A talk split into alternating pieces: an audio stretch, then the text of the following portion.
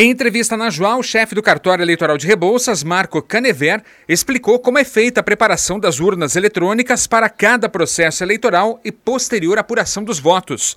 Ele explicou que toda a organização e a configuração das urnas utilizadas nas eleições é feita na sede de cada cartório eleitoral. Porém, alguns procedimentos que envolvem assinaturas eletrônicas, criptografia e auditoria da elaboração dos programas utilizados é feita com a colaboração de representantes dos partidos políticos do Exército Brasileiro, do Ministério Público e da Sociedade Brasileira de Computação, pelo menos um ano antes, na sede do Tribunal Superior Eleitoral, o TSE, em Brasília. A segurança é muito mais complexa do que é, se conhece né, a nível de zona eleitoral.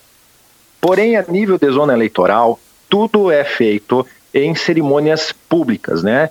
Nós sempre ressaltamos que é, próximo das eleições, né, geralmente em meados de setembro, nós publicamos editais e enviamos convites a fim de que partidos, coligações, interessados compareçam em cerimônias nas quais nós configuramos. Né? As portas do cartório são abertas, as urnas são colocadas em bancadas e elas são configuradas e lacradas em cerimônia pública. As urnas são lacradas e recebem cartões de memória flash parecidos com pendrives, preparados em uma cerimônia pública. Geralmente, a carga e a lacração das urnas e a geração dos cartões são feitas em duas cerimônias separadas. Porém, em cidades menores, é realizado um evento apenas com os dois procedimentos.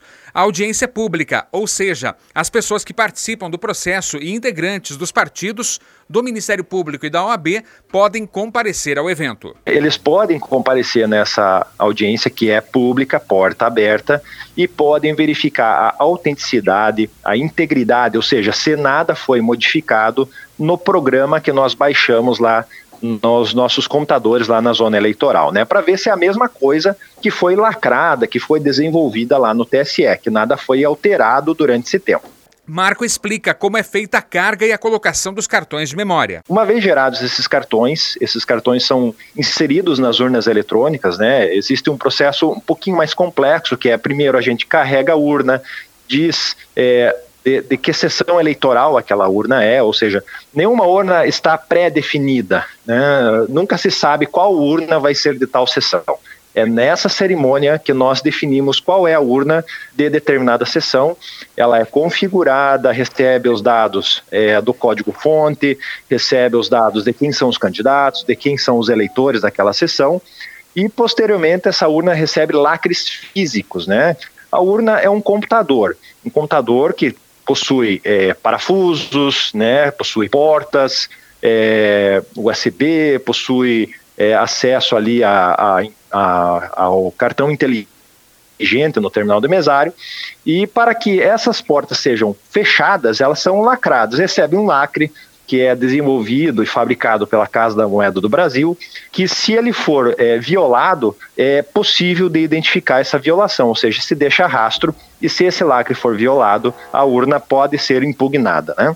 Então, é, existe esse mecanismo físico de controle, existe também a fiscalização de partidos políticos, de, né, todo mundo que vai votar já viu lá na sessão eleitoral que é, pode ter lá um fiscal né, de partido político, são quatro mesários e todas essas pessoas cuidam dessa violação é, que pode acontecer para que ela não aconteça, né? Cuidam desses lacres para que esses lacres permaneçam íntegros. O chefe do cartório eleitoral de Rebouças também explicou quais são os procedimentos após o término de cada eleição. Muito se fala da transmissão e da totalização centralizada em Brasília, né? mas uh, nós sempre ressaltamos que a totalização é individual de cada, de cada urna eletrônica depois das 5 horas da tarde.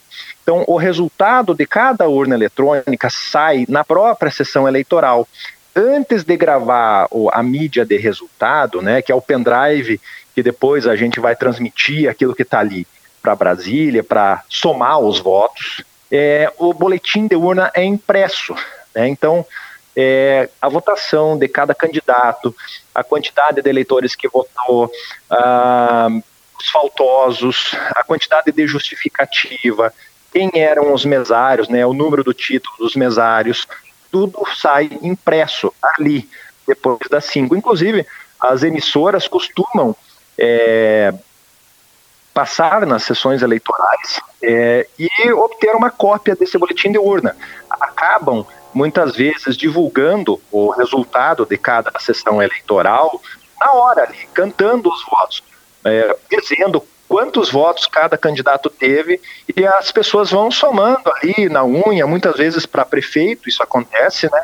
E se sabe do resultado da eleição antes mesmo de tudo ser transmitido ao TSE, somado no TSE e devolvido como resultado, certo? Então, é, o, a transmissão nada mais é do que o envio dos dados a fim de que tudo seja somado de forma rápida. Porém, o resultado já existe é, lá na sessão eleitoral na forma de um boletim impresso, que é assinado pelos mesários, uma via é afixada na porta da sessão, algumas vias são enviadas ao cartório. Nós temos é, em arquivos ah, os resultados de eleições de oito anos atrás. Né? Esses boletins precisam ficar guardados por no mínimo oito anos.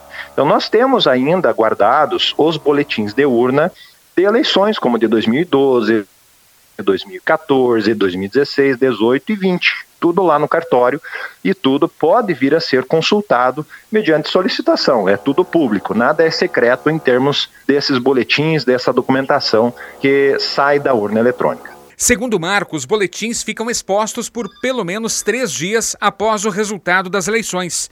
Depois, caso ainda haja dúvidas, a consulta pode ser feita diretamente nos cartórios eleitorais. É necessária uma organização prévia ali para a gente acertar uma mesa, um local de consulta. A pessoa não pode retirar, mas ela pode consultar, pode fotografar. É uma solicitação simples, verbal. Em Rebouças, se alguém chegar lá no cartório e falar: Eu quero ver os boletins de urna da eleição de 2014, segundo turno, pode providenciar? A pessoa vai aguardar, eu vou lá no arquivo, pego os documentos, e mostra para a pessoa. No momento da votação, nenhuma urna é colocada em rede via internet e suas conexões são devidamente lacradas. Portanto, segundo o Marco, não é possível que os equipamentos sejam violados durante o processo eleitoral e nem que qualquer eleitor seja impedido pelo sistema de votar no candidato de sua preferência, segundo o Marco. Então você tem notícia de alguém digitar um número e aparecer outro. Existem alguns boatos, inclusive alguns vídeos da internet que eu vi, inclusive. É, porém, a gente vê nesses vídeos que ocorreu em 2018 uma confusão muito comum em eleições que possuem dois candidatos a senador. Em 2018, nós elegemos dois senadores né, no Senado Federal.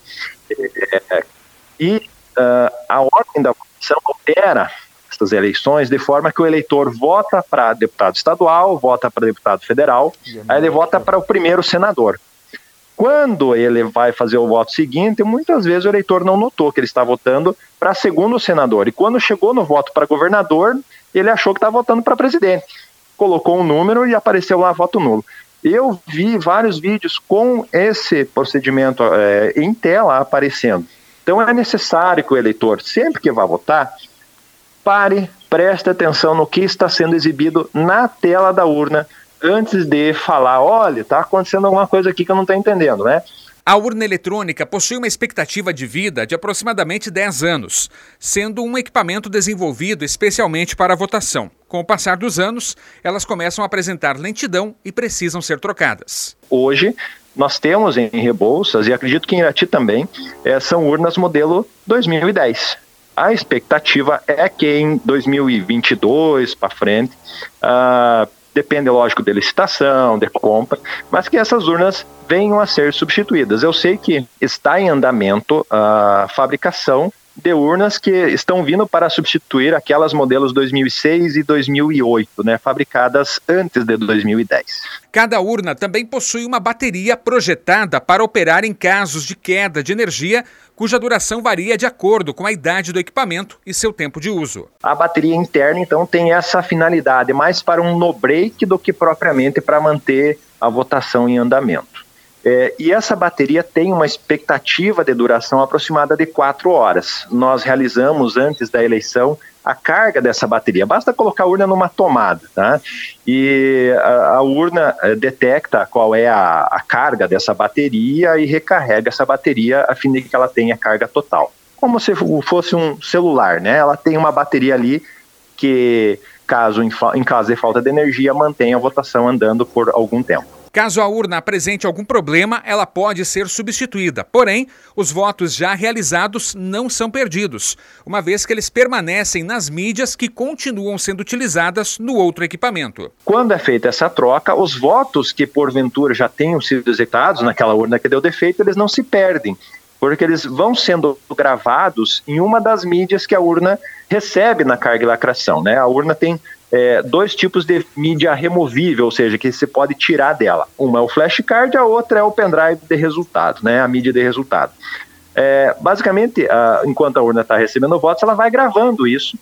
E na, em caso de substituição, a gente tem esses votos salvos, a gente simplesmente transpassa tudo isso para a nova urna para que a urna é, recupere o estado, né, o status que é, ela teve no momento em que ela deu defeito. Alguns procedimentos adicionais são feitos ali é, na hora que a, a, nova urna é religada, a fim de garantir que o voto que foi executado é, antes dela dar é, problema realmente foi gravado. Na última semana, o plenário da Câmara dos Deputados rejeitou, por 229 votos favoráveis, 218 contrários e uma abstenção, a proposta de emenda à Constituição 135 de 2019, que tornaria obrigatório o voto impresso a partir de 2022.